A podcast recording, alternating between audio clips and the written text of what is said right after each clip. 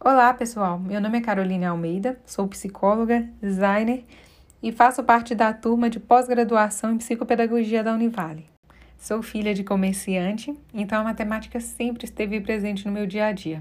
E sempre foi assim. Meu pai me ensinando matemática na prática, a fim de que eu criasse uma afinidade com os números, mas dentro da sala de aula era totalmente diferente. O formato de ensino que eu tive acesso era um ensino baseado na decoreba.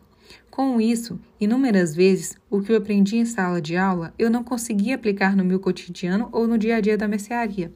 Isso me frustrava bastante, pois tudo isso me fazia acreditar que eu não era boa ou eu não conseguia aprender matemática.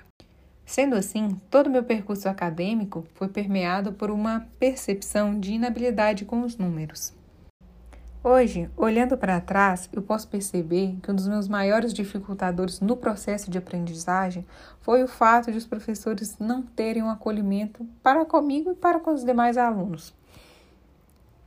Não existia muita troca entre aluno e professor. Os conteúdos eram passados de uma forma muito mecânica e desconexa com a nossa realidade.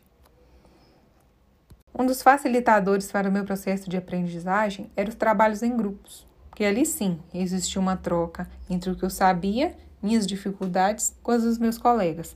Então aí eu conseguia sanar minhas dificuldades e aprender o conteúdo de uma forma mais efetiva. Em meio à minha trajetória, hoje eu percebo quanto é importante um aprendizado realmente efetivo e que pode ser aplicado nas suas vivências do dia a dia.